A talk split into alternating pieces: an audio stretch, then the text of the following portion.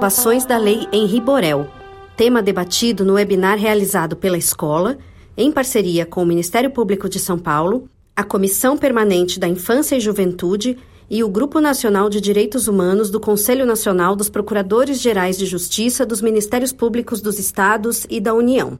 As exposições foram feitas pelas promotoras de justiça do MP de São Paulo, Renata Rivite e Silvia Chaquian. Foram debatedores Rodrigo César Medina da Cunha, promotor de justiça do MP do Rio de Janeiro, e Cláudia Albuquerque Garcia, promotora de justiça do Ministério Público do Espírito Santo. A presidência de mesa ficou a cargo de Fabiola Sucasas, promotora de justiça do MPSP. Venha para a aula de hoje.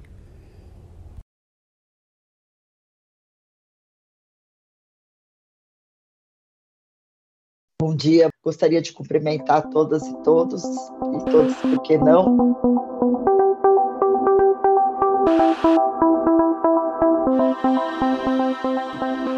Já é importante trazer a reflexão né, de que esse evento, dentro dessa característica da transversalidade, não é só isso que ele representa, porque logo lá no enunciado ele fala da representação da unidade institucional do Ministério Público Brasileiro no enfrentamento da violência sexual contra crianças e adolescentes. Não só a unidade, como também uma atuação coordenada no âmbito da infância, da violência doméstica e criminal. Eu acho que essa unidade é o que devemos sempre perseguir e é o que deve permear qualquer tipo de atuação do Ministério Público. Então, acho que nesse, esse aqui é o debate crucial dentro dessa mesa, dentro dessa webinar que, que, que, faz parte, né? Antes era um projeto de lei, agora já é lei. A colega Renata é visionária também. Nós não estamos apenas diante do enfrentamento da violência sexual contra crianças e adolescentes, entre a responsabilização e cuidado, mas também estamos inseridos dentro da realidade da violência doméstica no Brasil, violência doméstica e familiar no Brasil, que atinge mulheres, que atinge crianças e adolescentes que atinge meninas. Né? Sobre as inovações do projeto da Lei Menino Henri Borel, nós temos aqui convidadas ilustres, né? temos um convidado ilustre, para discutir, que antes era o projeto de lei, essa legislação que já tem gerado aí uh, um grande debate nas redes, debate nos grupos, uma lei que foi sancionada há uma semana apenas, e que leva o apelido Henri Borel em referência ao menino de quatro anos que foi morto lá em 2021, após ele, ele ser espancado no apartamento onde morava com a mãe e o padrasto. Este caso ainda está sob apreciação judicial, né? Sabemos que existem colegas, né? Então, ah, na verdade, nós não vamos discutir o caso em si, mas vamos falar desta realidade dentro daquilo da dinâmica né, do que representa a violência doméstica e familiar, essa lei que veio inspirada né, na Lei Maria da Penha, a própria exposição de motivos da lei, que justificou a apresentação do projeto de lei, traz a referência da Lei Maria da Penha como algo uh, que inspirou a realização dessa lei. Mas eu quero trazer a reflexão aqui de que a Lei Henri Borel traz um desafio ainda não devidamente escrutinado na prática que é a realidade da violência psicológica por violência testemunhal, uh, o recorte de gênero, e aí ficam as perguntas, né? Quantos estereótipos não existem nas relações domésticas que fazem das mães, muitas delas vítimas de violência doméstica, as ditas alienadoras, as ditas negligenciadoras, aquelas que são taxadas de péssimas mães porque não abandonam seus parceiros, muitas delas, muitas delas com risco aí de perder a, a guarda, não é? E assim por diante, porque são vítimas. Bom, sem mais delongas, nossa próxima palestrante, doutora Renata Lúcia Mota Lima de Oliveira Rivite, é promotora de justiça, coordenadora do Centro de Apoio Operacional da Infância e Juventude do Ministério Público de São Paulo, é mestre em Direito Internacional, com foco na infância, pela Loyola University, Chicago, e é coautora do Guia Operacional de Enfrentamento à Violência Sexual contra Crianças e Adolescentes do Ministério Público de São Paulo, Instituto Alana, e também idealizadora da prática Tecendo Redes de Cuidado, que engloba vários projetos voltados ao enfrentamento das violências contra crianças e adolescentes no estado de São Paulo. Passo a palavra para a doutora Renata. Obrigada muito feliz de estar aqui hoje nesse evento que, de fato, como a Paola bem disse na abertura, é um evento histórico, representa uma união nacional do Ministério Público, a unidade institucional do Ministério Público no debate e do enfrentamento dessa violência que representa uma violação de direitos humanos deixar claro que a gente está se dispondo aqui a fazer, trazer primeiras reflexões muito rápidas sobre a lei Henri Borel. Ela acaba de ser sancionada embora já estivéssemos acompanhando há um tempo o trâmite que foi a jato, sem discussão, é, sem, sem debate, sem escuta da sociedade, foi algo realmente aprovado às pressas, com algumas atecnias, mas que merecem ser debatidas porque traz toda uma sistemática é, extra protetiva para as nossas crianças e adolescentes, agora no âmbito doméstico. Então, é um encontro, uma mesa muito rápida que traz, que visa trazer pequenas e rápidas reflexões, sem prejuízo de aprofundamento disso depois.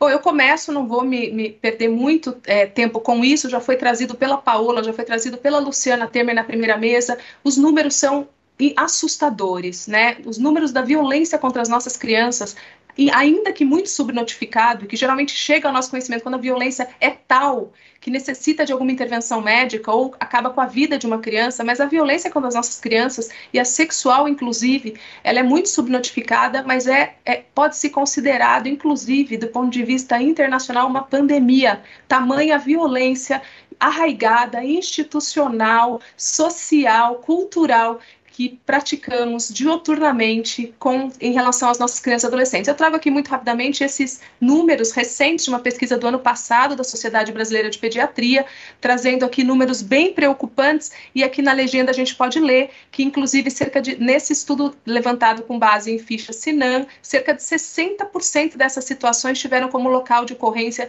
o ambiente doméstico, e grande parte tem como principal autor pessoas do círculo familiar. Então, estamos falando falando de crianças e adolescentes que estão infinitamente menos seguras e protegidas dentro das próprias casas. E aí a relevância, portanto, do debate que a gente está fazendo aqui hoje em relação a essa lei Henri Borel.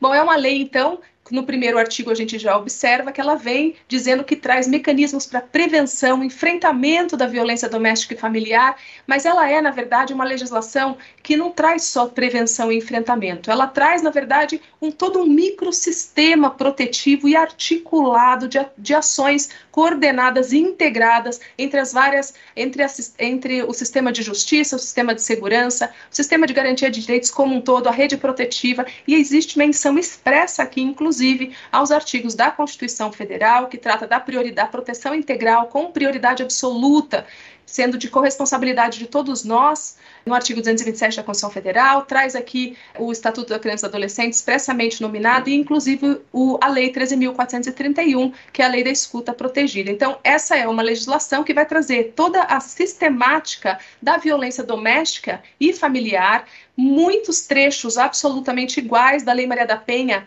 transcritos, copiados, trazendo para a dinâmica da criança, da infância e da juventude, das crianças e adolescentes, portanto, todo o sistema de proteção da violência doméstica para crianças e adolescentes sem o recorte de gênero, e está aí essa grande novidade. Mas é, uma, é um microsistema que vem já existente, já potente no âmbito da violência contra a mulher, mas que vem agora para se unir e, e, ser cotejado, e ser analisado e ser implementado em conjunto com as diretrizes e com as políticas já existentes especi especiais voltadas para a infância e para a adolescência, que seria, no caso, o ECA e a Lei 13.431, que trata das várias formas de violência. O artigo 2 a exemplo da Lei Maria da Penha, descreve o que configura violência doméstica e familiar. Então, aqui no âmbito do domicílio, é aquela violência praticada no âmbito do domicílio ou da residência, no âmbito da família e em qualquer relação doméstica e familiar. No parágrafo único, expressamente faz menção que, para a caracterização da violência, deverão ser observadas as definições estabelecidas na Lei 13.431. Então, é importante deixar claro que essa nova legislação não traz novamente as violências, ela simplesmente se reporta todas aquelas violências já previstas na Lei 13.431, mas traz o recorte daquela violência, qualquer uma daquelas da Lei 13.471 ocorridas nesse ambiente doméstico ou em, por, por, pessoa com quem a criança tem vínculos e relação. Então, a, já que houve a expressa menção à Lei 3.431, vamos relembrar aqui que as formas de violência prevista pela lei é a violência física, a violência psicológica, a violência sexual, a violência institucional, e sempre um parênteses é cabível aqui, primeiro caso no nosso ordenamento jurídico de previsão expressa de violência institucional e que eu saiba no âmbito internacional também, previsão expressa o reconhecimento de quão, de quão, de quão violadores podemos ser no âmbito protetivo, no âmbito de persecução penal, enfim, é, o reconhecimento dessa forma de violência causadora, portanto, de revitimização. Aqui previsto expressamente nessa lei 13.401. E o artigo 5 que foi é, trazido agora foi acrescido com essa forma de violência patrimonial trazido pela lei Henri Borel. Vale lembrar que a violência psicológica está descrita na Lei 3.431, inclusive como aquela relativa a criança e adolescente que testemunham ou estão presentes no ambiente de violência contra um dos seus pais ou familiares. Então, é a criança que a gente chama, e eu nem gosto de usar a expressão testemunha de violência, porque testemunha pressupõe uma passividade, que se tem uma coisa que a criança não fica quando está num ambiente violento, é passiva, né? Testemunha, ela não é, ela é na verdade, por essa lei, ela é a própria vítima da violência psicológica pelo simples fato dela estar assistindo, presenciando, ainda que naquele ambiente. Estudos mais aprofundados trazem ali o impacto dessa violência doméstica contra membros da família na, na, no desenvolvimento infantil, que não decorre somente dela assistir à violência, ela pode ouvir do quarto a violência, ela pode se deparar com as coisas da casa quebrada, ela pode ter o vínculo parental prejudicado com uma mãe deprimida, machucada, agredida, incapaz, muitas vezes, de exercer os cuidados primários com um bebê. Tudo isso impacto da violência doméstica que não é diretamente contra a criança, mas afeta diretamente o seu desenvolvimento sadio, o seu desenvolvimento completo. Eu chamo atenção para isso porque essa legislação, quando vem e trata da violência no âmbito doméstico e familiar e remonta as formas de violência da Lei 3.431, não tem como deixarmos, então, olhar com muito mais carinho e atenção, porque isso vai impactar, inclusive, quando aquela mulher, lá no, no, no, criminal, lá na delegacia de polícia, pede uma medida protetiva. E a gente precisa superar aquele mito né, de que o agressor da mulher eventualmente é um ótimo pai. Se a criança, dentro daquele ambiente de violência, ainda que, como, entre aspas, testemunha, né, esteja inserida naquele ambiente violento, ela é própria vítima da violência psicológica, também ela se insere na lei menino em Riborel, menino ou menina, e, portanto, toda e qualquer medida protetiva e de cuidado e toda a microsistemática da Lei Maria da Penha, da, da violência doméstica e agora da, da Lei Menino Henri Borel, deve se aplicar também em atenção a essas crianças que não são meras testemunhas, são elas próprias vítimas da violência. Muito rapidamente, eu trago só esses dados aqui do anuário do Fórum Brasileiro de Segurança Pública. Traz dados aqui muito angustiantes fala da violência contra a mulher, mas a pergunta é: as mulheres que sofrem violência têm filhos? E olha que, que dados estarrecedores: 79%, a linha laranja não tem filhos, linha roxa tem filhos.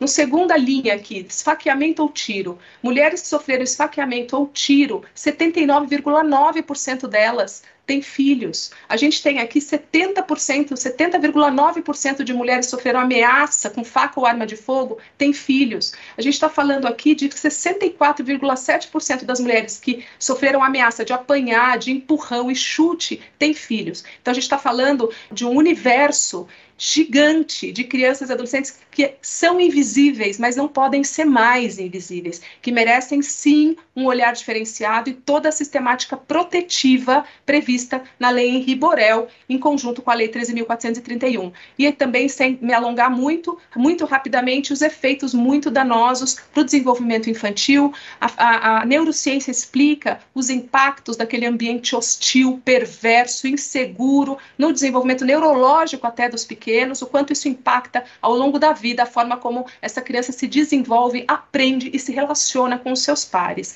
E aqui chama atenção para esse último dado desse estudo feito aqui, que 50% de homens que frequentemente agridem as esposas agridem também as crianças. Então, as crianças naquele ambiente violento são elas próprias vítimas, seja por estar no ambiente como, entre aspas, testemunhas, seja como uma, uma, uma vítima da violência física, que, assim, por apanhar, às vezes, por estar no colo da mãe, ou por levar, é, por estar no ambiente, um adolescente querendo defender a mãe, muitas vezes é agredido também, ou seja, porque a violência é voltada diretamente também contra a criança, naquele ambiente de, de ameaça, de poder e de controle, que afeta de uma forma incrível a saúde e o desenvolvimento das nossas crianças e adolescentes.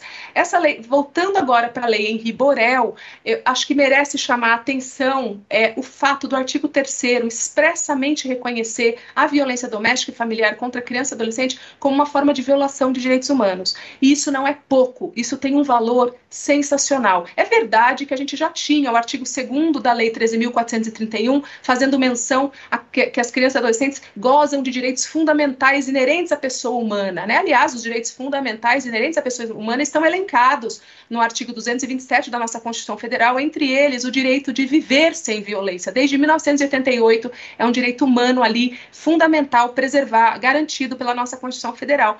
Mas a gente tem também a própria Lei Maria da Penha, que no artigo 2 reconhece a, violação contra a mulher como, no artigo 6 a violência doméstica familiar contra a mulher como uma forma de violação de direitos humanos. E aí vem essa lei em Riborel e também traz de uma forma absolutamente clara, embora a gente já tenha essa configuração por ser uma violência contra a criança, mas é uma legislação que traz essa perspectiva. E o fato de ser uma violação de direitos humanos, minimamente deve ter o condão de virar a chavinha e fazer com que deixemos de analisar, e se vocês observarem como a mídia, como todos tratam a violência contra a criança, como existe sempre um, um e mesmo no, no, no, diálogo do dia a dia, quando a gente comenta uma violência, geralmente é tratada é, como um caso isolado, específico, uma aberração de uma pessoa que é um monstro e que agride, como se não tivesse muita conexão com outros casos de violência, sempre um caso isolado, lamentável, que família desestruturada, que pai doido, que mãe maluca, né? E enquanto a gente continuar olhando como casos isolados, aberrações privadas de determinadas famílias e não enxergarmos isso como algo que representa uma violação de direitos humanos e com números pandêmicos mundiais, não teremos políticas públicas e condições de efetivamente, como a Luciana bem trouxe, a exemplo dos 30 anos de Lei Maria da Penha e da evolução em todas as políticas públicas hoje existentes em prol da mulher em situação de violência, precisamos reconhecer essa violência contra as nossas crianças, tirá-la da invisibilidade, a campanha da Luciana é fantástica e por isso a adesão nacional pelo Ministério Público, para que a gente consiga então trabalhar nesse reconhecimento, não é um problema daquela família, é algo que precisa ser enfrentado pelo Estado, pelo poder público, com políticas públicas eficazes e com apoio da sociedade em geral. E eu trago essa preocupação porque olha esse slide que interessante. Uma das pesquisas feitas pela Fundação José Egídio foi publicada aqui no, no jornal Nexo. Olha que interessante essa pesquisa sobre a percepção dos brasileiros sobre a criação das crianças. É do finalzinho de dezembro do ano passado. E aí traz aqui quanto você diria que concorda com cada uma dessas afirmações, né? Azul totalmente, azul claro concordo em partes. Aí, olha só essa, essa linha da, da esquerda. É preciso cobrar disciplina e obediência da criança para que aprenda bons valores, 78%. E aí vai descendo, as crianças têm que obedecer sem questionar os mais velhos, as crianças criadas com muita liberdade se tornam adultos e responsáveis, e por fim, melhor bater do que o filho virar bandido. Nós temos aqui 43% 40,3% concordam totalmente e mais uma porcentagem significativa concorda em parte. Então, a gente tem aí uma porcentagem muito é, grande e só uma porcentagem de menos de 25% discorda totalmente dessa afirmação. E aí, do lado, o que você faria se presenciasse agressões contra uma criança, né? E aí, pra, volto para aquela pergunta do quanto a gente ainda se omite e não enxerga isso como uma violação de direitos humanos a exigir pronta atuação de todos nós. Olha só, 24% não faria nada, não tem conhecimento dos motivos, né? Então, aquela história, o pai está educando, ele deve estar tá sabendo por que está batendo outra parte, 21%, não faria nada porque cada um toma conta da própria vida. Olha aí a violência, a, a, a violação dos direitos humanos sendo encarada como algo privado, relativo àquela família e no, dentro do direito do poder familiar do pai, de poder agredir os seus filhos, educar com agressão. Gostaria de intervir, mas ficaria constrangido, 17%. Acionaria o conselho tutelar, 18%. Abordaria o responsável para não fazer isso, 12%. 2,7% não sei, 3% chamaria a atenção das pessoas na rua. A gente tem aqui, então, 18% só das pessoas dizendo que acionaria o conselho tutelar ou a polícia. Isso diz muito de como nós, como sociedade, não enxergamos a violência contra as crianças como algo que mereça pronta intervenção e representando, portanto, uma violência de uma violação de direitos humanos. Eu trago, já que a gente está falando de uma lei que trouxe para a infância toda a sistemática da Lei Maria da Penha, eu trago esse, esse, esse quadrinho que foi tirado de uma apresentação, inclusive, é, do PVDESF, um, um, projeto maravilhoso com que eu tive a alegria de participar, de autoria da Fabiola, que traz aqui um estudo, que traz aqui os quadrinhos de uma forma bem didática, né? A Lei Maria da Penha, ela não é uma lei criminal, ela nunca foi uma lei criminal, ela não traz, ela, com exceção do crime de descumprimento de medida protetiva acrescida depois, é uma lei que não, chegou, não veio para fazer alterações ou, ou, que não veio para trazer crimes, ela não descreve crimes e não, não apenas as condutas dentro dessa própria lei, mas ela vem para organizar todo um microsistema articulado, coordenado, é uma legislação muito potente, e a primeira delas que traz, que rompe com a lógica da criminalização e traz a importância do trabalho em rede, o atendimento humanizado e a, e a articulação, assistência jurídica gratuita, é, reconhecimento da questão de gênero como ponto essencial, não aplicação da Lei 9.099, mecanismos jurisdicionais aperfeiçoados. Então, a gente precisa ter em mente a importância dessa Lei Maria da Penha, porque ela vem para o nosso ordenamento jurídico no âmbito da infância e da juventude através da lei em Riborel, guarda grande correlação. Eu vou passar muito rapidamente porque o tempo é curto. Nosso colega Rodrigo vai falar do compartilhamento de informações, que é algo muito importante, da base de dados, do Sistema Nacional de Coleta de Dados em relação a isso, é algo que, que é um, um diferencial muito importante que essa legislação traz.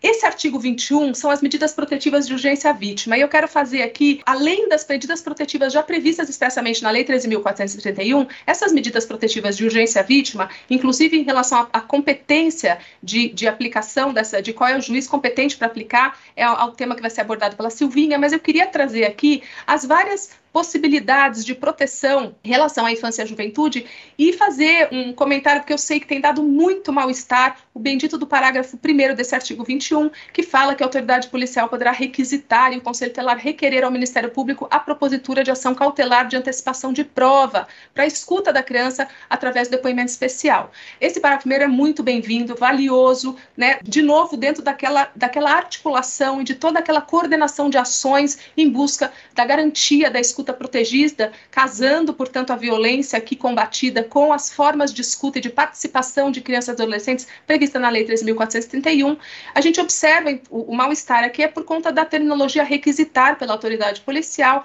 mas eu acho que vale aqui uma menção de que essa é uma legislação, como eu já disse, que foi aprovada a toque de caixa, sem grandes debates, toque de urgência, fizemos no âmbito da COPEIGE um acompanhamento de perto do que no que deu, porque o tempo era sempre exíguo, a gente estava começando a discutir, já tinha passado, já tinha aprovado, a gente foi um acompanhamento bastante tenso, mas foi feito no âmbito da COPEIGE e a gente observa que é, essa, inclusive esse artigo 21, essa terminologia requisitar, trocar por representar, fez parte de algumas sugestões que oferecemos no âmbito da COPEIGE, no âmbito do Senado, mas infelizmente passou e ficou assim. Mas não deve nos preocupar, porque ela repete, por exemplo, o artigo 21 da Lei 13.430 quando também traz a, a autoridade policial requisitando para a autoridade judicial, idêntico, está previsto da mesma forma no artigo 21, e ninguém nunca questionou que essa requisição seria cumprida como requisição. A gente observa a tecnias mesmo nessa legislação, e, mas eu acho importante deixar claro que o, o contexto, e decorre da, da, rápida aprovação, mas o, o, contexto dessa legislação ela é bastante é, valiosa e, e, e importante, e eu quero frisar aqui, ressaltar os meus colegas da COPE page, que temos um grupo um grupo de trabalho para que a gente se debruçou sobre o estudo dessa legislação. Vários deles estão aqui, estarão presentes nas mesas no decorrer do dia.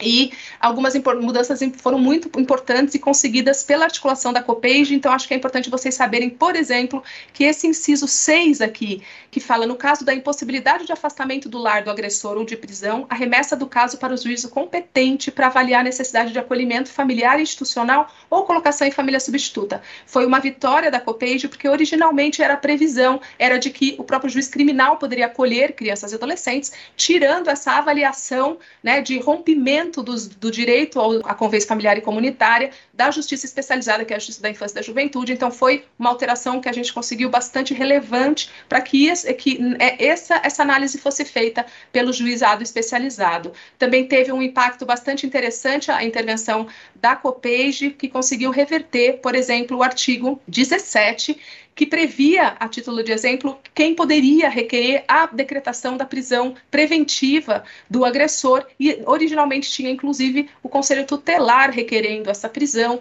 Isso foi tirado, porque o Conselho Tutelar não é órgão técnico e não tem, não pode exigir, não se pode exigir que o Conselho Tutelar tenha conhecimento jurídico técnico a ponto de embasar um pedido de representação um pedido de decretação de prisão. Então, é um cuidado que a gente tomou, sempre atento a não desvirtuar o papel protetivo do Conselho Tutelar, colocando o menos possível o Conselho Tutelar num papel policialesco que ele não deve ter no âmbito da infância e da juventude. O artigo 22 também foi um ganho da COPEIGE, ela originalmente previa um artigo só um artigo que dizia que o Ministério Público tinha que compilar dados e fazer registro só e graças à, à intervenção da COPEIDA conseguimos trazer um paralelo em relação ao que já existe na Lei Maria da Penha, a essas atribuições ampliadas por parte do Ministério Público em relação a crianças e adolescentes em situação de violência. E agora eu já vou finalizando, que meu tempo já deve ter se esgotado.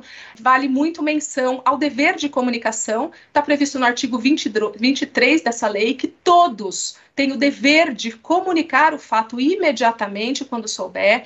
Esse dever de comunicação não é novidade, já está expressamente previsto no artigo 13 do Estatuto da Criança e do Adolescente e também no artigo 13 da Lei 13.431. A diferença é que é, embora já tenhamos o dever e a obrigação reconhecida por lei de que todos devem comunicar aquela violência, e não estou falando só da notificação compulsória, né, mas também fato de comunicação, de comunicação para providências pelo Conselho Tutelar e pela polícia, a, a, a, novidade é que essa legislação trouxe um crime previsto no artigo 26, um crime que criminaliza, portanto, né, para a pessoa que tem o dever e não fizer essa comunicação. É um crime que a gente, a gente havíamos sugerido algumas, algumas correções, é um crime um pouco amplo demais, a minha colega Silvia vai falar sobre isso, mas enfim, é uma resposta ao dever de comunicar que sempre existiu desde o ECA e que, infelizmente, conforme vocês viram naquela pesquisa que eu mostrei agora há pouco, só 18% da população se acha realmente responsável por fazer essa comunicação. Houve, tivemos novas alterações do ECA, entre elas a do Conselho Tutelar, que o meu colega Rodrigo vai trazer para vocês em detalhes, e eu finalizo então aqui, peço desculpas pela rapidez na apresentação, ansiosa por ouvir agora a fala dos meus próximos colegas. Muito obrigada. Muito obrigada, doutora Renata. Muito difícil a gente ter que interrompê-la, peço desculpas, mas é o meu papel aqui. Nós, inclusive, estamos um tempo super apertado por isso eu vou passar rapidamente a palavra para a doutora Silvia. Gostaria aqui de apresentar a doutora Silvia Chaquian, de Toledo Santos, que é promotora de justiça do Ministério Público de São Paulo, secretária, não é mais a secretária executiva, mas foi por muito tempo, né, doutora Silvia, da Promotoria de Justiça de Enfrentamento à Violência Doméstica Familiar contra a Mulher. Hoje assumiu uh, o NAVE, que é um núcleo de apoio a vítimas de violência, e a doutora Silvia tem um extenso currículo, autora do livro A Construção dos Direitos das Mulheres, autora também do livro, junto com a professora Alice Bianchini, Crimes contra as Mulheres, e também articulista da revista Mary Claire, e minha amiga também, né? assim como a doutora Renata. Acho que eu levo pessoas com esses currículos, eu tenho que dizer, minha amiga, gente. Mas eu passando aqui a palavra para a doutora Silvia, já a doutora Silvia trazer aqui uma provocação feita pelo Cláudio Fernando, e ele traz o seguinte: ele fala assim, não vamos resumir somente a meninas, porque meninos também sofrem, sofrem esse tipo de violência, são todos crianças e adolescentes, independentes do seu sexo. Acho que a pessoa melhor aqui, Cláudio, para trazer as reflexões é a doutora Silvia. Vamos lá, doutora Silvia, muito obrigada pela sua presença. Passo a palavra para a senhora pode deixar que eu vou controlar o tempo. Obrigada. Obrigada, bom dia a todos e todas. Queria agradecer o convite, parabenizar a iniciativa da Procuradoria-Geral, da Escola Superior, do GNDH. É uma missão, assim, impossível, nesse curto tempo, aprofundar os aspectos dessa recentíssima lei, a Lei Henri Borel, que cria mecanismos para prevenção do, e o enfrentamento à violência doméstica familiar contra crianças e adolescentes e que tem substrato axiológico, a gente pode dizer assim, na Constituição Federal e nos tratados e convenções é, internacionais, diplomas internacionais que tratam dos direitos das crianças e dos adolescentes e que provoca alterações importantes no Código Penal, no Estatuto da Criança e do Adolescente, na Lei de Execução Penal, na Lei de Crimes Hediondos, né, e na lei, claro, que do Sistema de Garantias 3.431 que cria, portanto, como a doutora Renata já mencionou, um verdadeiro sistema próprio né, para prevenir e enfrentar a violência doméstica e familiar contra crianças e adolescentes, essa que é das mais graves, devastadoras violações de direitos humanos, que se expressa por meio da violência física, dos castigos físicos, dos, do tratamento cruel, degradante, da violência moral, patrimonial, sexual, e que é uma chaga no nosso país, uma chaga social de difícil enfrentamento, seja em razão das relações sociais estruturadas a partir das desigualdades de gênero, classe e outros marcadores sociais, seja em razão da fragilidade histórica e persistente do nosso Estado brasileiro na efetivação das doutrinas de proteção integral e prioridade absoluta, seja especialmente em razão do atraso no reconhecimento da criança e do adolescente como sujeito de direitos, dos tabus que revestem os debates sobre educação no Brasil, especialmente quando falamos de violência sexual. Né? Claro que não há tempo para percorrer artigo por artigo dessa lei, mas eu queria chamar atenção para alguns pontos que eu considero mais relevantes. Primeiro, chamar atenção para a ordem escolhida pelo legislador para organizar todos os artigos dessa lei. Ao meu ver, essa ordem não pode ser em absoluto desprezada assim como a Lei Maria da Penha, que, aliás, também definiu a violência doméstica e familiar contra mulheres como uma violação de direitos humanos, e também aqui nessa lei a gente vai ver essa questão ser ressaltada, né? Essa lei, em Riboral, também prioriza, na sua ordem de artigos, os aspectos relacionados à identificação desse tipo de violência, à gravidade, registro e troca de informações, políticas públicas seguindo a ordem de assistência e proteção com as medidas protetivas de urgência, para somente, ao final, tratar do aspecto dos crimes e da punição. Então, essa ordem, que não é aleatória, assim como não é na Lei Maria da Penha, nos dá uma dimensão de tratar-se de uma lei, em primeiro lugar, abrangente não exclusivamente punitivista, né? apesar dela ter sido conhecida como a lei Henri Borel, em referência a um caso trágico de violência, mas essa ordem, essa disposição de artigos já torna essa lei muito diferente dos movimentos legislativos recentes em que se buscou tipificar novos crimes, majorar penas para os crimes exclusivamente, o que sabidamente não atende às expectativas de proteção eficiente. Então, esse é um aspecto positivo dessa lei, sem sombra de dúvidas. Por outro lado, também é preciso dizer que nesse movimento de espelhamento com a Lei Maria da Penha, há algumas inconsistências que vão gerar divergências de posicionamentos e que vão exigir a nossa cautela na aplicação prática. Uma observação que eu queria é, fazer sobre a o artigo 2 a definição do que é a violência doméstica familiar contra crianças e adolescentes, é clara a referência à Lei Maria da Penha, né, ação ou omissão que cause morte, lesão, sofrimento físico, psicológico, e aí a definição dos âmbitos para o ambiente doméstico, para o contexto da família e a relação íntima de afeto. Também aqui a gente vê esse espelhamento na definição dos âmbitos do domicílio ou, ou residência da criança ou adolescente, que seria então o equivalente ao ambiente doméstico da Lei Maria da Penha, e aí já nos remete a um primeiro questionamento sobre a situação das entidades de acolhimento, dos berçários, das escolinhas. Será que a gente pode entender esses espaços como espaços de domicílio, residência da criança? Pode, de alguma forma, esse espaço ser considerado um ambiente doméstico? Segundo contexto da família, e o terceiro contexto, qualquer relação doméstica ou familiar que, na qual o agressor tenha convivido ou conviva com a vítima, um reforço, digamos assim, do legislador, ao meu ver, muito para enfatizar que essa relação independe de coabitação. Né? Então, também importante ressaltar que essa lei não define formas de violência, aí a diferenciação com a Lei Maria da Penha, que traz no artigo 7 um rol de violências, a lei faz referência direta ao rol de violências trazido, pensado, disposto na Lei 13.431 de 2017, mas acrescenta no inciso 5 a violência patrimonial, tá certo? sobre as estatísticas, a importância da troca e compartilhamento de informações, vou deixar para o doutor Rodrigo, mas queria fazer uma outra observação relacionada ao grande espaço que a lei reserva à questão da assistência à criança e adolescente vítima de violência doméstica e familiar. Né? Então, no artigo 5 dispõe que o enfrentamento à violência doméstica e familiar contra crianças e adolescentes pressupõe mapeamento, combate, prevenção, assistência, garantias de direitos, incluindo, inclusive, a reparação, isso porque quando a violação de um direito acontece, a gente sabe que é preciso a gente pensar nos diversos eixos de proteção e responsabilização, saúde, psicossocial, polícia, segurança, justiça. E é por isso que o artigo 6 então, vai dizer que assistência à criança e adolescente em situação de violência doméstica familiar deve ser prestada conforme as diretrizes do ECA, do SUS, do Sistema de, Único de Segurança Pública, etc.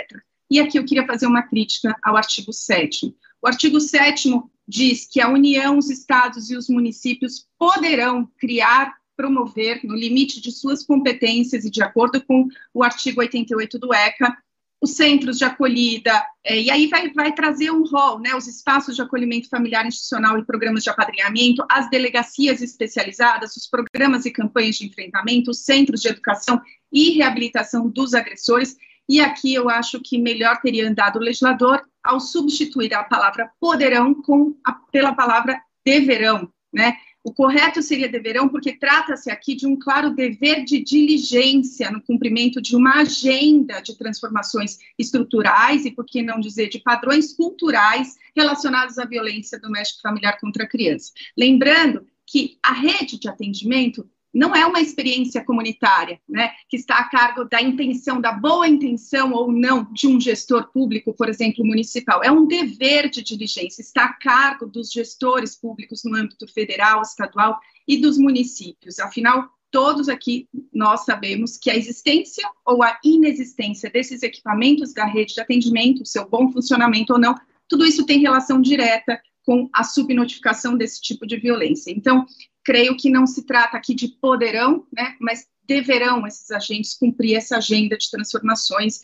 E aqui a doutora Renata já falou sobre as atribuições ampliadas do Conselho Tutelar, o doutor Rodrigo também deve falar sobre isso. Queria chamar a atenção para a questão das delegacias especializadas, porque assim como a gente viu acontecer na Lei Maria da Penha, não basta prever a necessidade de delegacias especializadas, a gente precisa que essas delegacias tenham funcionamento 24 horas, finais de semana e feriado, e que tenham agentes capacitados para atuar nesses equipamentos, né? Um rol extenso de atuações aqui previstas para a autoridade policial, um destaque para o artigo 12, né, de como o depoimento deve seguir o rito da Lei 3.431, isso é muito importante.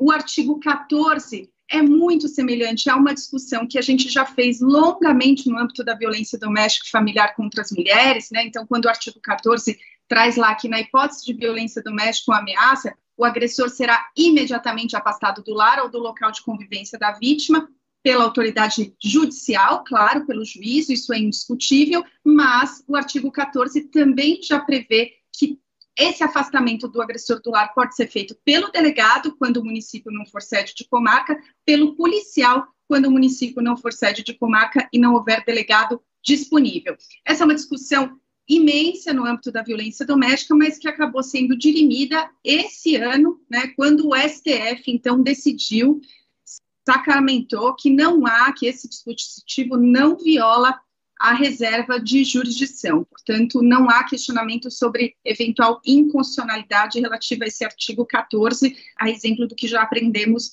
é, com a Lei Maria da Penha. Quando trata das medidas protetivas, a Lei Henri Borel vai dizer que cabe ao juiz conhecer e decidir sobre as medidas, determinar os encaminhamentos, comunicar o Ministério Público para as providências, e aí eu queria chamar atenção aqui, primeiro, para a previsão de apreensão imediata de arma de fogo em poder do agressor, né? E claro que aqui a gente está falando de posse de arma legítima, porque se não for legítima, a hipótese é de prisão em flagrante, né?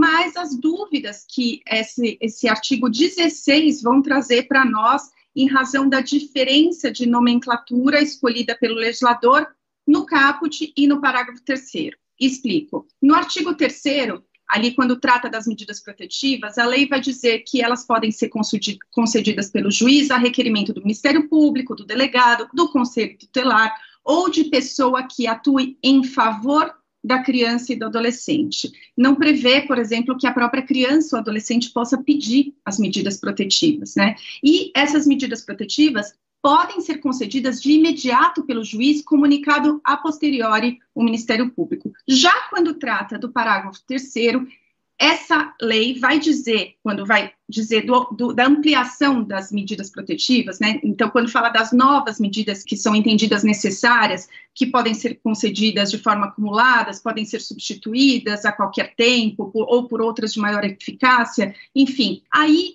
o legislador vai mudar um pouquinho o, o, a abordagem para dizer que o Ministério Público deve ser ouvido antes, ou seja, o juiz não pode estender essas medidas, na minha interpretação, sem que o Ministério Público seja ouvido antes, né? E aqui ele vai dizer, o legislador, a requerimento do Ministério Público, Conselho Tutelar e pela própria vítima, né? Então, aqui sim, a criança e adolescente são contemplados como sujeitos para poder requerer a extensão ou aplicação de novas medidas protetivas. Então fica a dúvida: será que o juiz poderia conceder novas medidas protetivas de ofício sem a oitiva prévia do Ministério Público?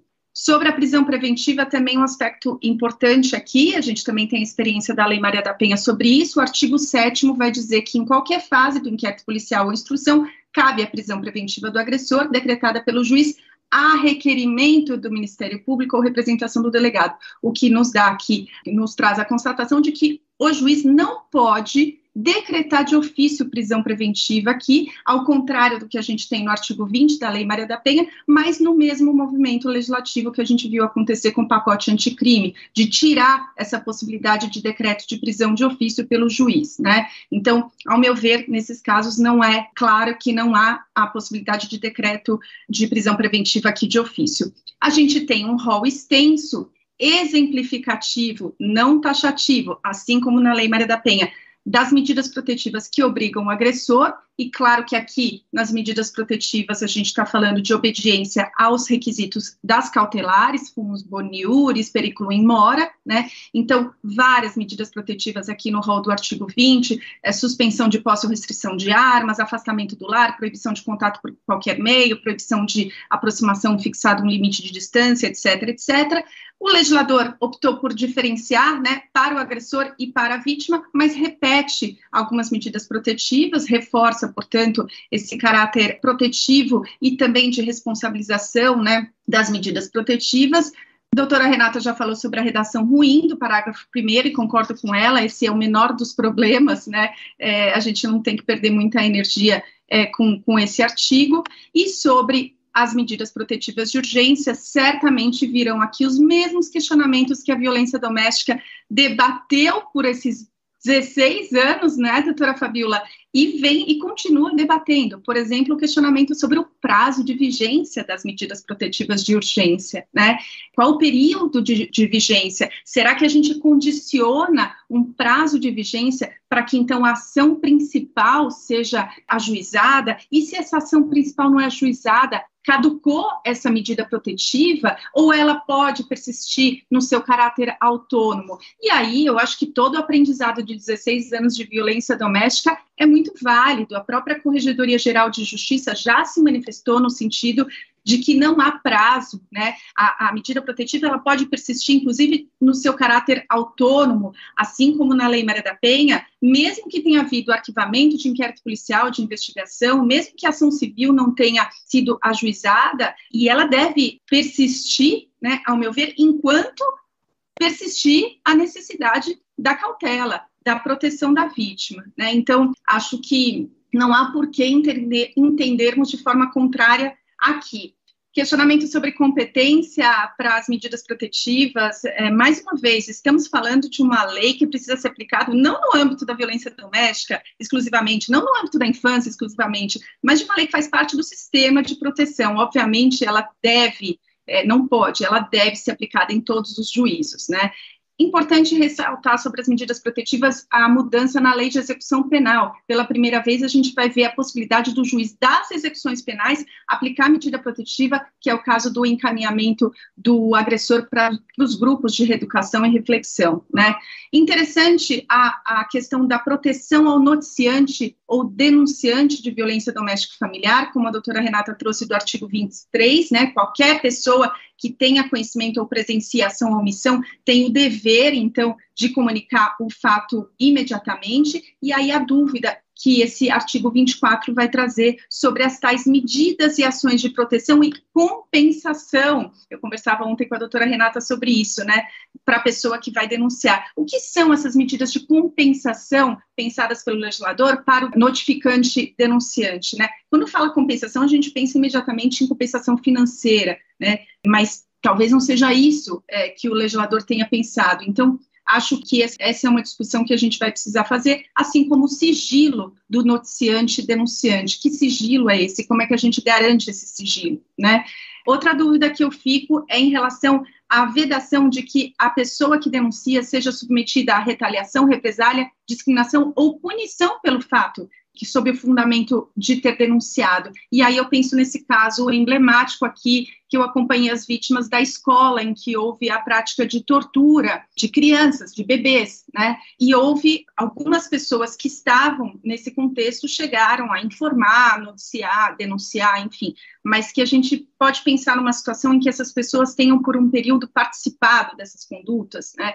É, e aí, não há punição? Enfim. Sobre os crimes, o artigo 25, crime de descumprimento de decisão judicial a que se refere à medida protetiva, um espelhamento da Lei Maria da Penha, isso tranquilo, a gente já tem esse panorama na, na violência doméstica, mas, claro, a gente tem aqui alguns aspectos de atenção. Mudança no artigo 226 sobre a vedação de aplicação da Lei 9099, e essa, essa alteração ao artigo 226 é importante e vai ensejar muito debate, porque o legislador optou por nomenclaturas distintas para o CAPT, por, por parágrafo primeiro e para o parágrafo segundo. Né? Então, quando a lei trata dessa vedação de aplicação da Lei 9.099, no parágrafo primeiro, por exemplo, ele vai falar crimes contra criança e adolescente. No parágrafo segundo, quando fala que é vedada a aplicação de cesta básica, prestação pecuniária, ele vai falar de casos de violência doméstica e familiar contra crianças e adolescentes. E o caput fala de crimes do ECA.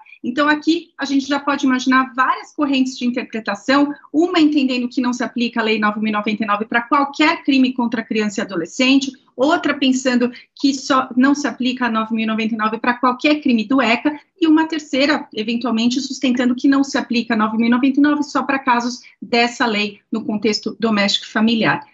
Claro que a divergência maior fica com o artigo, dos, é, artigo 26, a criminalização do, do dever de comunicar à autoridade policial. Esse artigo tem uma redação realmente que traz uma série de dificuldades para quem atua no âmbito criminal, principalmente em relação ao conflito aparente com a omissão de socorro, e aí conversava com o colega Rogério Sanches sobre a importância da gente diferenciar da omissão de socorro, talvez pensando que a omissão tenha relação com a violência que acontece naquele momento, né, e deixar, reservar o artigo 26 para aquela violência que a pessoa tem conhecimento, e, e, mas que não está acontecendo naquele momento, que ela não tem o dever de interceder, e aí a dificuldade do parágrafo segundo, né, que prevê, então, um aumento quando o agente é descendente, ascendente, mas aqui são figuras de garante. Portanto, essas pessoas responderiam pelo resultado né, daquela ação, porque são pessoas, por lei, artigo 13 do parágrafo 2 do Código Penal, é, elevados a essa categoria de garantes. Então, esse 26 daria um bom debate aqui, claro que eu não tenho mais tempo, meu tempo acabando, mas daria um painel exclusivo para tratar desse artigo. Bom, alteração na lei de, dos crimes hediondos, né, alteração é, no termo inicial da prescrição antes do trânsito em julgado, a exemplo do que a gente já tinha com a violência sexual, lei Joana Maranhão, agora também para esses crimes a gente tem alteração desse marco inicial da prescrição antes do trânsito em julgado, e eu queria finalizar aqui, porque o tempo já, já se esgotou, com uma brevíssima reflexão para dizer que, independentemente dessa lei tratar e agora é a parte que a doutora Renata fica feliz com a minha fala de promotora criminal.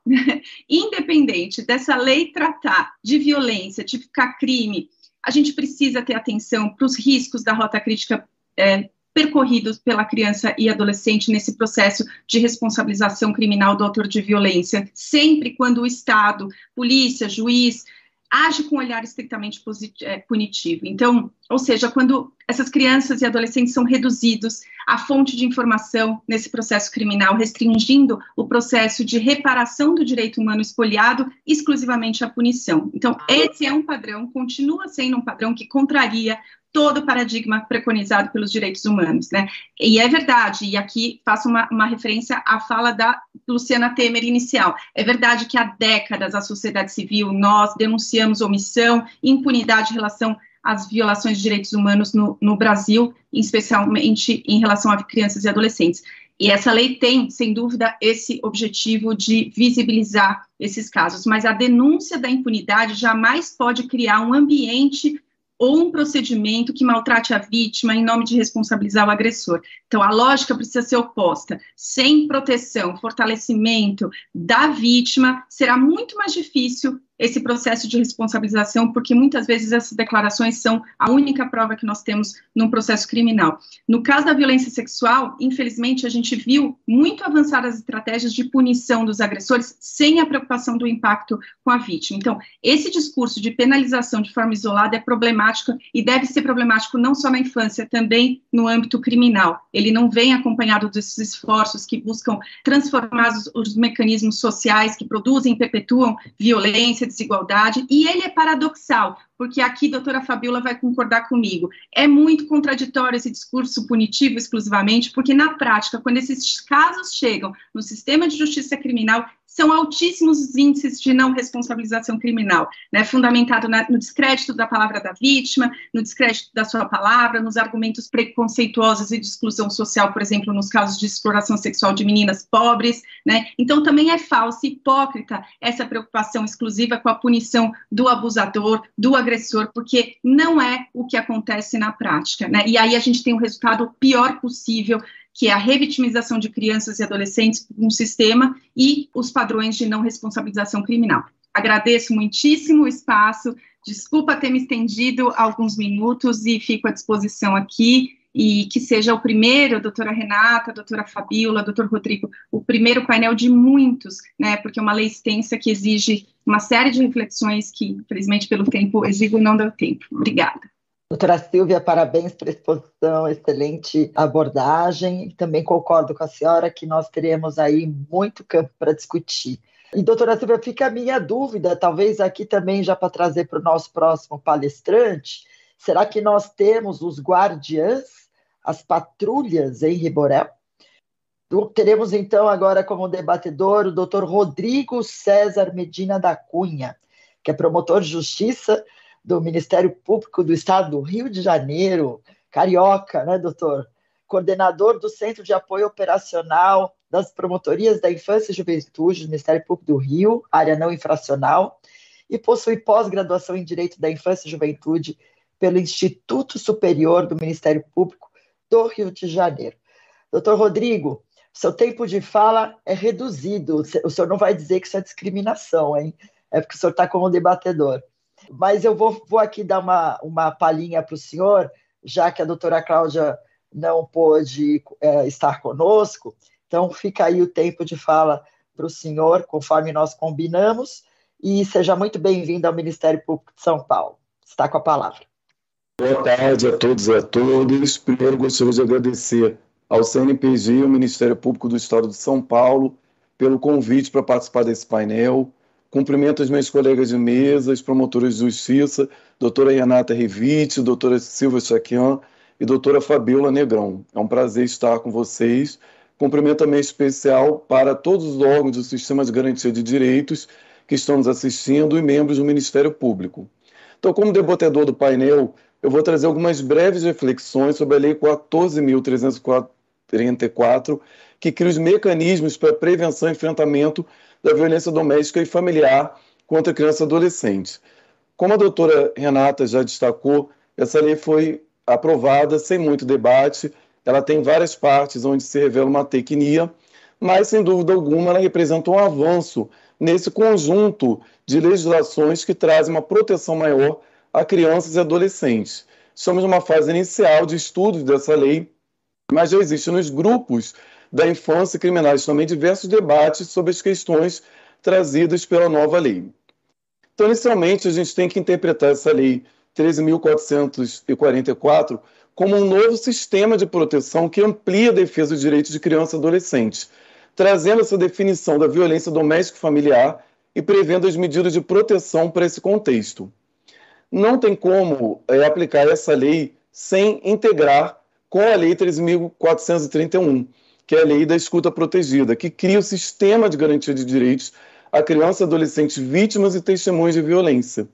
Tanto que essa lei nova, Henri Borel, ela se reporta em diversos artigos à Lei 13.431, tamanha necessidade de haver essa integração. Como já foi destacado pelas colegas anteriores, a lei ela não define as formas de violência contra a criança, na medida que essas formas de violência estão previstas no artigo 4 da Lei 3.461, que foi alterado pela nova lei, incluindo a modalidade da violência patrimonial. Na prática, quando se cria um novo sistema, está se incorporando uma lógica existente na lei da Maria da Penha e trazendo todas as discussões que já ocorreram em relação a essa lei para o contexto da infância e da juventude. Então, olhar integrado entre essas duas leis vai ser essencial para evitar a sobreposição de atuações e até decisões judiciais conflitantes.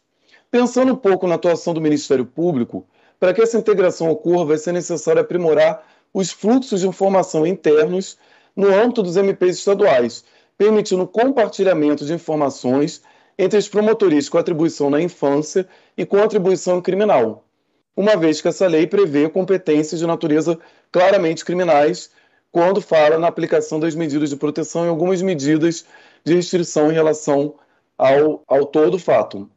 Se não houvesse integração, entendo que a consequência vai ser uma maior revitimização para crianças e adolescentes e até mesmo a violação ao princípio da intervenção mínima previsto no ECA.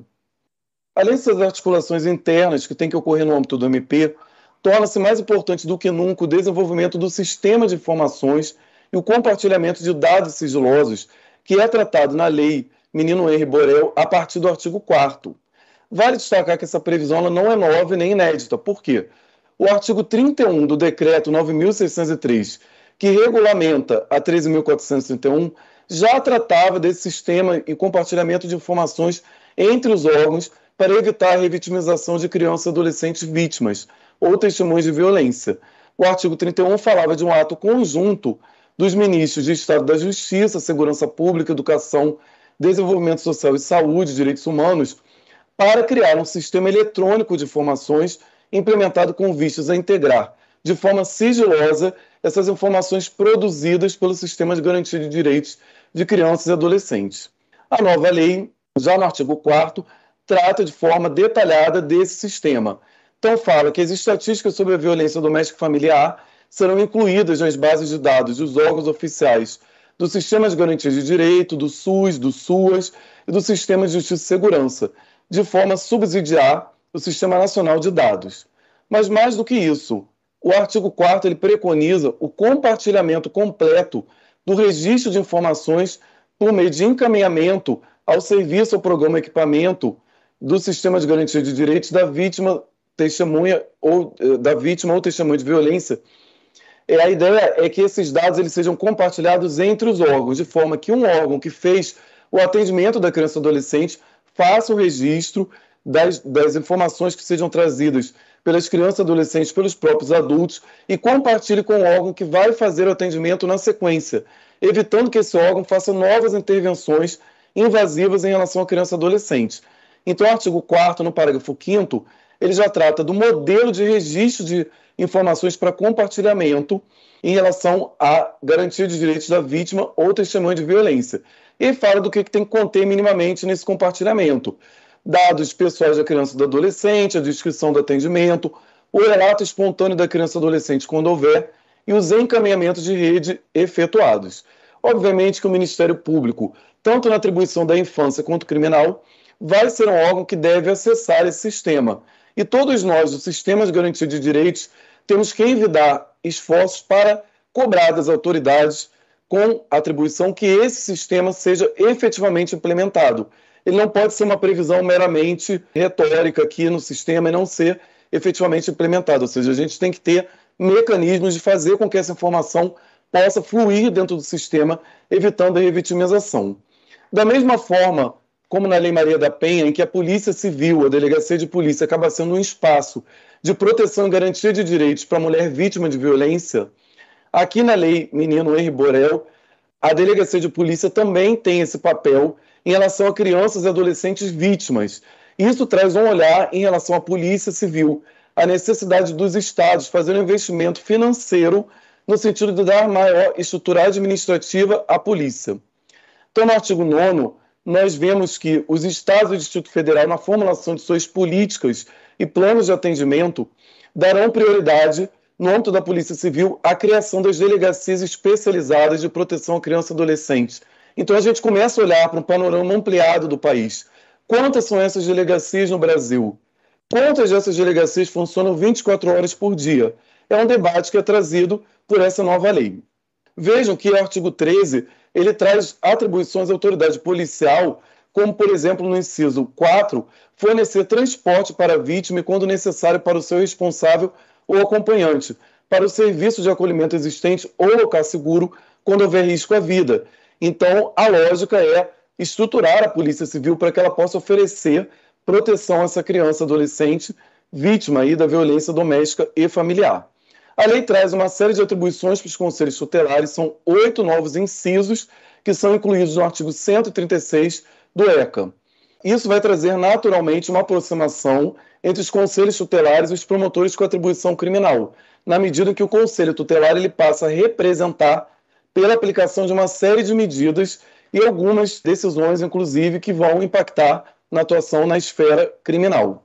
Eu vou começar com destaque num inciso que merece muita reflexão, que é o 136, inciso 13, agora incluído no ECA, que fala que caberá ao Conselho Tutelar adotar, na esfera de sua competência, ações articuladas efetivas direcionadas à identificação da agressão, agilidade no atendimento da criança ou adolescente vítima de violência doméstica familiar e responsabilização do agressor. Obviamente que nós entendemos o objetivo do legislador quando ele fala na lei a todo momento da responsabilidade, da articulação entre diversas políticas públicas. Ele traz a mesma lógica da 13.431. A gente só oferece a proteção integral à criança e adolescente através da articulação das políticas públicas, mas esse artigo, esse inciso especificamente, ele tem uma redação perigosa, porque ele pode ter uma aplicação distorcida na prática. Né? Nós sabemos que cabe ao Conselho Tutelar a articulação de todas as políticas públicas existentes no território para a defesa dos direitos de crianças e adolescentes. E, obviamente, quando ele faz, exerce suas atribuições, ele tem contato com as crianças e adolescentes, com os pais, com a família extensa e outras figuras de referência. Então, eventualmente, ele vai ter acesso a informações acerca da autoria dos crimes. Isso vai ser importante até para oferecer proteção. Mas é preciso enfatizar que esse não é o local do Conselho Tutelar, né? não é atribuição principal do Conselho Tutelar ele não está na esfera de responsabilização do agressor. Ele está ali para aplicar medidas de proteção, para articular as políticas, fazer encaminhamentos de rede. Ele não é um investigador, ele não tem uma atuação policialística. Então, embora o inciso ele tenha toda essa preocupação de falar da esfera de sua competência, existe a preocupação de que, na prática, haja distorção dessa atuação do Conselho Tutelar. Mas olha só, existe uma outra preocupação que eu trago aqui com o artigo 8 que é a mesma lógica. Ele fala que o sistema de garantia de direitos de criança e adolescente, junto com os sistemas de justiça, saúde, segurança pública, assistência social, conselhos tutelares e comunidade escolar, poderão, na esfera de sua competência, adotar ações articuladas para atender a, criança adolescente vítima, buscar agilidade e responsabilização do agressor. Novamente traz para outras instâncias e outras políticas públicas que não têm essa atribuição uma, um olhar voltado para a responsabilização do agressor. Obviamente que é, o combate à impunidade é um dever de todos, mas esses órgãos, essas políticas públicas não estão voltadas de forma precípua para essa esfera de responsabilização. Seguindo aqui em relação à atribuição do Conselho Tutelar, a gente tem uma atribuição no artigo, no inciso 14, típica do Conselho Tutelar, atender a criança e adolescente vítima de violência doméstica e familiar, que esteja submetido a tratamento cruel degradante, provendo orientação e aconselhamento acerca de seus direitos e encaminhamentos de rede necessários. No 15, já começa com algumas atribuições novas bastante significativas, conselheiro tutelar podendo representar a autoridade judicial e policial para requerer o afastamento do agressor do lar. No inciso 16, fala de representação à autoridade judicial para requerer a concessão da medida protetiva de urgência à criança adolescente vítima de violência doméstica e familiar. Depois fala da representação ao Ministério Público para requerer a propositura da ação cautelar de produção antecipada de prova nas causas que envolvam a violência contra a criança e adolescente, nos remetendo naturalmente a toda a sistemática trazida pela Lei 13.431, que vai regulamentar o depoimento especial de forma pormenorizada, prevendo a produção antecipada de prova. Nesse aspecto, quero trazer também uma reflexão de que se a gente pega também um apanhado nacional, a gente vê que essa medida de proteção antecipada de prova ainda tem sido pouco utilizada na maior parte dos estados brasileiros, em prejuízo à sistemática de não revitimização de crianças e adolescentes, e também da própria celeridade na coleta e depoimento especial das vítimas. Então é necessário, eu penso que o Ministério Público se aproprie da produção antecipada de prova nessa atuação da esfera criminal e possa, com essa medida cautelar, fazer com que crianças e adolescentes sejam trazidas para prestar o seu depoimento uma única vez e no início do processo, sendo liberadas e não sendo submetidas a novas intervenções desnecessárias. Finalizando aqui a minha exposição, falo ainda das três últimas é, atribuições para o Conselho Tutelar, que no inciso 18 vai tomar providências cabíveis na esfera de sua competência a receber a comunicação da ocorrência da ação ou omissão praticada em local público ou privado que constitua violência doméstica familiar contra criança ou adolescente, receber e encaminhar, quando for o caso, as informações reveladas pelos noticiantes e representar a autoridade judicial e o Ministério Público para a concessão das medidas cautelares, direta ou indiretamente. Vale lembrar que o Conselho Tutelar não pode, da mesma forma que a autoridade judicial, delegado de polícia, o policial, de forma alguma, é, fazer o agressor, fazer o afastamento do agressor do lar. Né? Em situações excepcionais, no artigo 14, a lei prevê que o policial e o delegado de polícia podem fazer, em situações específicas, o afastamento do agressor do lar. Mas o Conselho Tutelar não. Ele precisa necessariamente se reportar a essas autoridades, a autoridade judicial, ao delegado de polícia, quando o município não for sede de comarca, e ao policial, quando o município não for sede de comarca e não houver delegado no momento da denúncia. Então, o Conselho Tutelar se reporta a essas autoridades para eventual afastamento do agressor do lar. E, por fim, eu trago uma reflexão aqui para o debate, realmente a última intervenção que eu vou fazer, em relação à competência criminal. Eu acho que, como já foi comentado, muito bem posto pela doutora Silvia, na verdade, essa, a aplicação dessa nova lei, Menino Henri Borel, ela vai ser feita, tem medidas aí educativas, pedagógicas e de natureza criminal então, a gente tem diversas competências, diversas atribuições que vão fazer a aplicação de algumas medidas da lei. Mas fato é que a gente tem medidas eminentemente de natureza criminal.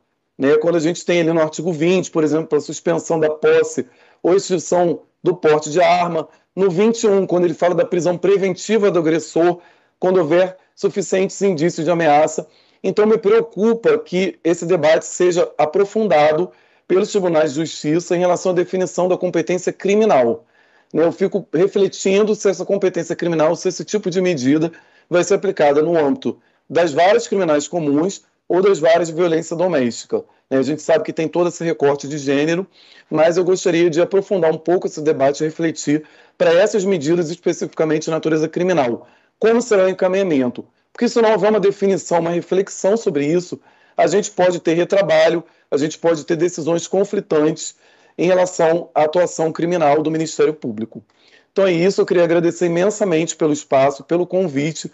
É uma honra estar numa mesa aqui de um evento nacional tão importante com profissionais tão qualificados. Eu fico também à disposição para as reflexões na área da infância em relação a essa nova lei que vem ampliar a proteção à criança, adolescente, vítima ou testemunha de violência. Obrigado. Doutor Rodrigo, muito obrigada pela sua excelente exposição. Acho que o senhor já trouxe a, a que veio a lei, né? Que temos que interpretar como um novo sistema que amplia a proteção a crianças e adolescentes, já que estamos falando de um público que a própria Constituição diz que é prioritário nós não podemos, não podíamos deixar de lado a prioridade na discussão.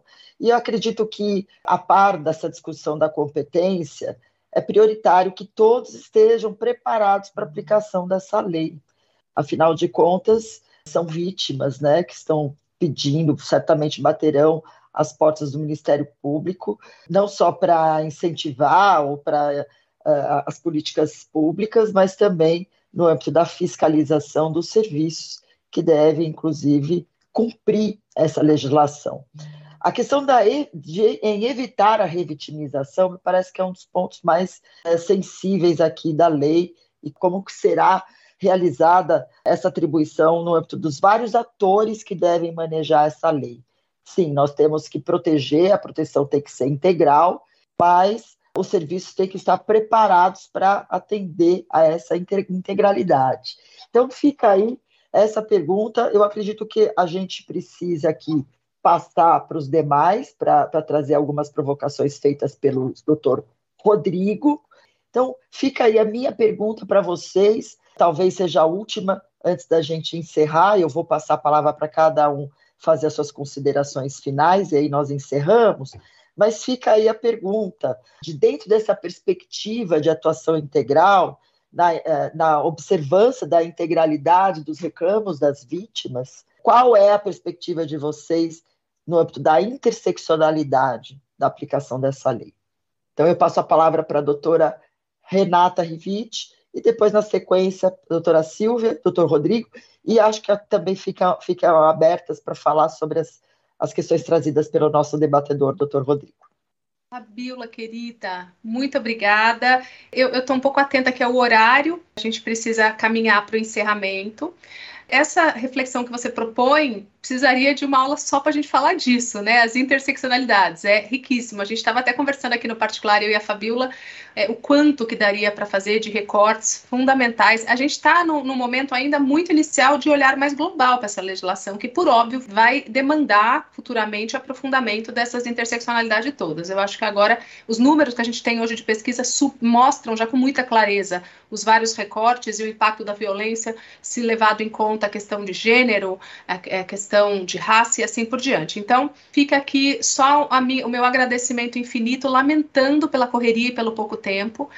Que delícia estar na mesa com pessoas que eu admiro tanto, meus colegas que eu admiro tanto, e meu agradecimento irrestrito, irrestrito aos meus colegas da COPEIGE, ao GNDH, à escola e à Procuradoria-Geral, todo mundo abraçou essa união ministerial. Então, como disse a Paola e como já foi dito aqui antes, o primeiro de muitos, que seja o primeiro encontro de muitos. Então, só a minha gratidão e que sigamos juntos e juntas sempre nesse, nesse enfrentamento dessa medonhice que é a violência contra as nossas crianças e adolescentes. Muito obrigada.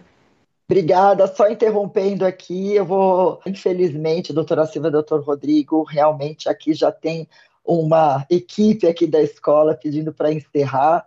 Uh, mas eu acho que é mais a pitadinha mesmo, para que vocês estejam presentes no próximo evento. Certamente será, serão realizados muitos eventos para tratar disso. Então, eu vou ficar aqui curiosíssima para saber a opinião de vocês. Queria agradecer, agradecer o convite da escola, cumprimentá-los pelas, pelas excelentes exposições.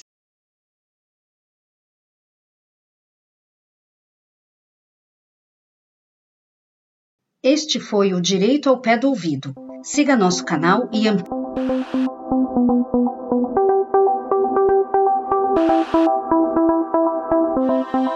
Este foi o Direito ao Pé do Ouvido. Siga nosso canal e amplie seu conhecimento com a Escola Superior do Ministério Público de São Paulo.